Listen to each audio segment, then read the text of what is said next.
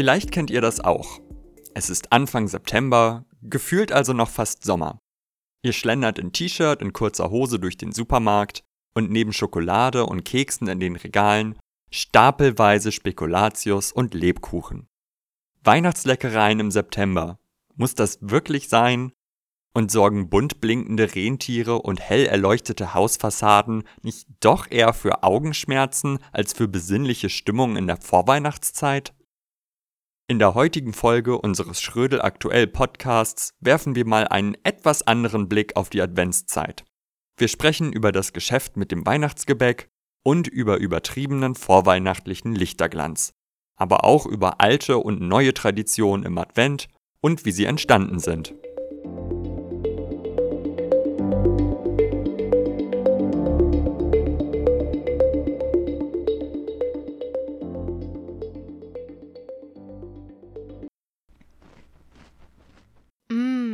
Lecker. Sag mal, was futterst du denn da die ganze Zeit? Na, Spekulatius. Die esse ich schon seit September. Seit September? Ich habe das Gefühl, dieser ganze Trubel fängt jedes Jahr früher an. Also, ich könnte auch schon im August Lebkuchen essen. Tatsächlich ist es übrigens seit Jahren so, dass Gebäck wie Spekulatius oder Lebkuchen schon ab der 35. Kalenderwoche verkauft wird. Also Ende August, Anfang September. Die Hersteller sprechen daher auch lieber von Herbstgebäck. Andere Dinge wie Schokonikoläuse gibt es aber erst später. Die Weihnachtszeit ist also geprägt von Konsum und Geld. Naja, du musst das Zeug ja nicht kaufen. Viele Leute tun es trotzdem. Die Hersteller zum Beispiel sagen, dass sie einen Großteil ihres Absatzes schon im Herbst erzielen. Ihre Argumentation ist, die Nachfrage ist da, also bringen wir die Produkte auf den Markt. Der Verbraucher bestimme also durch sein Verlangen nach Lebkuchen das Angebot und sei damit verantwortlich für den Verkauf von Spekulatius im Spätsommer und Herbst. So funktioniert die Marktwirtschaft.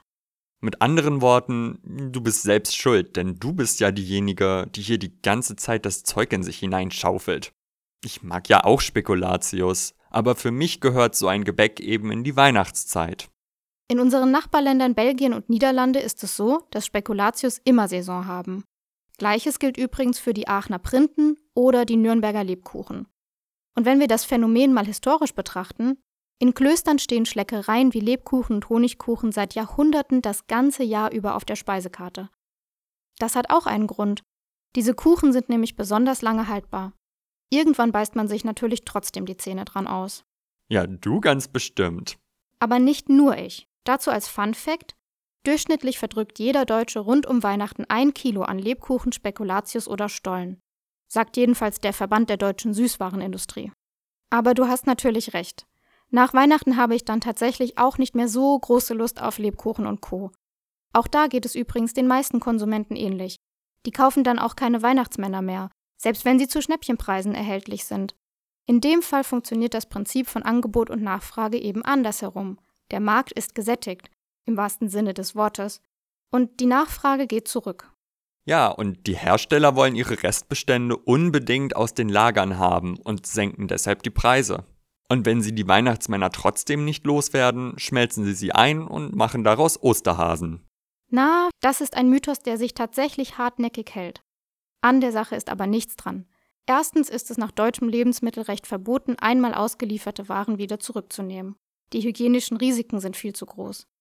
Zweitens würde sich ein solches Verfahren auch für die Hersteller nicht lohnen, denn es wäre gar nicht billiger, als die Schokohasen neu zu produzieren. Okay, wir können also festhalten, es gibt definitiv keinen Schoko-Osterhasen, der in einem früheren Leben einmal ein Schoko-Weihnachtsmann war. Nein, das ist wirklich Quatsch. Schlag dir das aus dem Kopf und nimm lieber noch welche von den Spekulatius. Die sind echt lecker.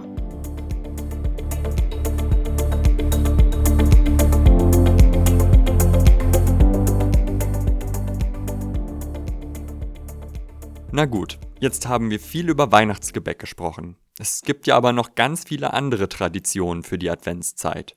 Stichwort Advent, Advent, ein Lichtlein brennt, erst eins, dann zwei. Und dann kommt der Nachbar mit seiner Lichterkette herbei. Ja, oder er pflastert sein Grundstück gleich mit leuchtenden Rentieren oder Weihnachtsmännern zu. 2018 haben geschätzt 16 Milliarden Lämpchen die deutschen Haushalte erleuchtet. 16 Milliarden. Das ist eine Zahl mit zwölf Nullen. Das kann man sich gar nicht vorstellen. Und das sind immerhin rund eine Milliarde weniger als im Vorjahr. Diese Zahlen stammen übrigens aus einer Umfrage, die das Marktforschungsinstitut YouGov im Auftrag des Ökostromanbieters Lichtblick durchgeführt hat. Das klingt schon ein bisschen größenwahnsinnig.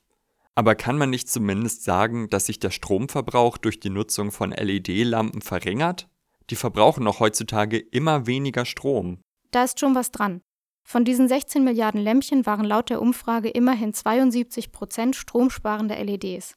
Aber es ist immer noch so, dass uns der ganze Spaß insgesamt 182 Millionen Euro kostet. Davon könnten sage und schreibe 200.000 Haushalte ein ganzes Jahr lang mit Strom versorgt werden. Das ist natürlich wirklich eine ganze Menge. Aber was soll man jetzt daraus für Schlussfolgerungen ziehen? Also lieber ganz auf Weihnachtsbeleuchtung verzichten? Naja, das wäre vielleicht konsequent, aber doch schwer durchzusetzen. 76 Prozent der Befragten gaben nämlich auch an, dass für sie die stimmungsvolle Beleuchtung in den Straßen oder auf dem Weihnachtsmarkt einfach zur Weihnachtszeit dazugehört. Aber es würde vermutlich schon reichen, wenn jeder von uns mal in sich gehen und sich fragen würde, wie viel Weihnachtsbeleuchtung er wirklich braucht, um in Weihnachtsstimmung zu kommen. Hm, aber woher kommt überhaupt diese Idee mit der Weihnachtsbeleuchtung? Genau wie Weihnachten selbst aus dem christlichen Glauben. Kerzen symbolisieren Jesus Christus, den man auch das Licht der Welt nennt. Deswegen tragen christliche Pfadfinder jedes Jahr bei der Aktion Friedenslicht eine Flamme von der Geburtsgrotte Jesu in Bethlehem nach Europa. Dort wird es dann in die einzelnen Kirchen gebracht, damit es den Menschen leuchtet, als Zeichen für Frieden und Völkerverständigung. Gibt es deswegen auch die Adventsgrenze oder ist das wieder was anderes? Und warum feiern wir eigentlich die Adventszeit? Das sind ja gleich zwei Fragen. Also fangen wir mal mit der zweiten an. Adventus heißt im Lateinischen so viel wie Ankunft. In dem Fall geht es um die Ankunft bzw. die Geburt Jesu Christi.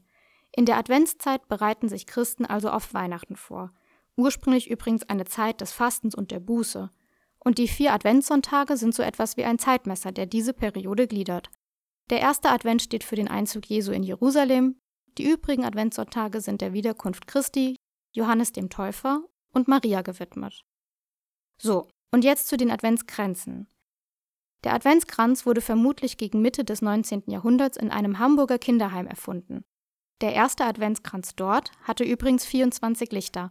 Später waren es dann vier und der Brauch des Adventskranzes breitete sich schnell aus. Zuerst in Norddeutschland in evangelischen Haushalten, nach dem Zweiten Weltkrieg auch in katholischen Regionen und schließlich auf der ganzen Welt. Okay, aber wie kamen wir jetzt nochmal auf diese ganze Geschichte? Richtig, wir haben über Weihnachtsbeleuchtung gesprochen und darüber, wofür das Licht steht. Das heißt also, Weihnachten als Lichterfest ist eine Erfindung des Christentums? Naja, genau genommen gab es diese Tradition schon vorher. Denn das Weihnachtsfest ist tatsächlich auch mit heidnischen Bräuchen verknüpft und die haben wieder ganz viel mit dem Licht und der Sonne zu tun. Ach was, das möchte ich jetzt aber nochmal genau wissen. Bei heidnischen Festen denke ich sofort immer an Sonnenwende und solche Dinge. Ja, das ist schon ziemlich warm. Tatsächlich nahmen die Ägypter und andere Hochkulturen die Wintersonnenwende am 21. Dezember zum Anlass, die Geburtstage ihrer Sonnengötter zu feiern. Die Wintersonnenwende ist nämlich die längste Nacht des Jahres. Die Römer machten es ähnlich, sie erwählten den 25. Dezember zum Geburtstag ihres Sonnengottes Sol. Aber das Christentum ist doch eine monotheistische Religion, in der es nur einen Gott geben sollte diese Theorie mit den vielen verschiedenen Göttern, wie es sie bei den Griechen und Römern gab, mit dem Pantheon und so weiter, haben die doch bestimmt nicht unterstützt, oder? Eben. Das Fest der Sonnenwende war für die Kirche ein heidnischer Brauch und deswegen hat sie diese Feiern verboten. Das Problem war nur, das Verbot zeigte nicht die gewünschte Wirkung.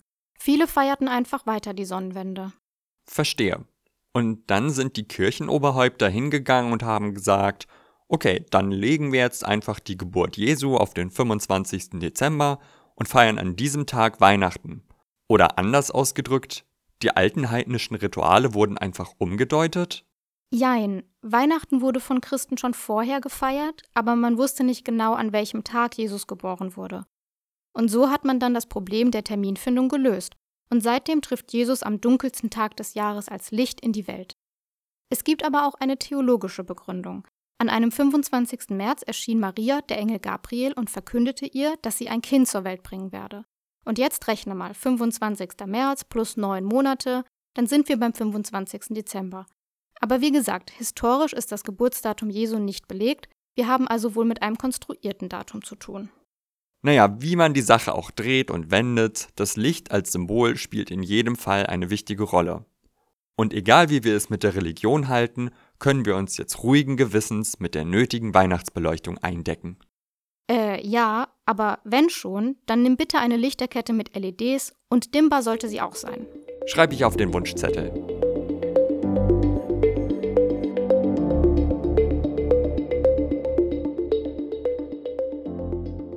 Fassen wir das Ganze nochmal kurz zusammen. Wir wissen jetzt, warum es jedes Jahr schon im September Lebkuchen und Spekulatius in den Supermarktregalen gibt.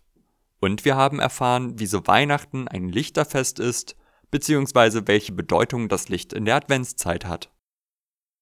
Wie viele Lichterketten ihr zu Hause aufhängt, das soll und kann natürlich jeder für sich entscheiden.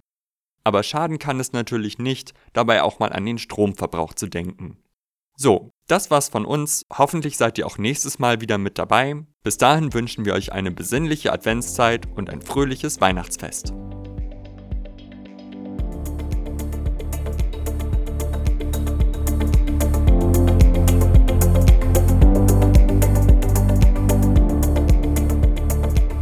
Weitere Infos und ein passendes Arbeitsblatt zu diesem Podcast gibt es auf www.schrödel-aktuell.de. Informieren Sie sich über unsere wöchentlich neuen Unterrichtsmaterialien und das praktische Komplettabo, erhältlich als Einzel- und als Schullizenz.